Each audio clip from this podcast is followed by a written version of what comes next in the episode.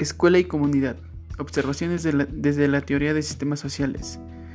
¿Qué es para una escuela ser una escuela? Organizaciones educativas muchas veces se promueven ejercicios para la reflexión del equipo docente acerca de, la, de qué tipo de escuela son, qué escuela quiere ser o cuál es la orientación que para sus docentes tiene una escuela situada en un barrio determinado. ¿Cuáles son las condiciones, límites y posibilidades en la escuela y comunidad es una operación de reducción de complejidad de las escuelas que les permite funcionar, reducir la complejidad que encuentran en, el entorno.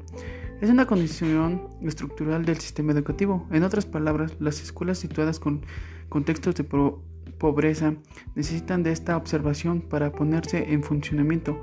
Es por sí, así decirlo, una condición de partida del sistema educativo. ¿En qué consiste el sistema educativo? Permite entender el centro educativo en su relación con la comunidad desde su misma complejidad y la relación entre el centro educativo y comunidad como una relación de observación producida por el propio centro educativo.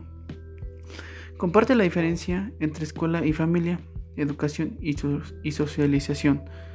La diferencia entre escuela y familia estaba presente en el esquema de auto-observación de la escuela estudiada aparecía a la hora de observar diferencias con otras escuelas e incluso se creaba un código para observar las diferentes entre la socialización barrial y la propuesta escolar.